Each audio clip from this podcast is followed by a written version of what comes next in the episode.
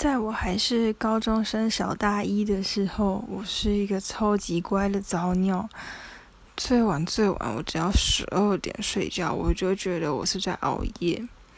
等我到了大二，因为打工还有社团，我每天都很晚睡，应该说很早。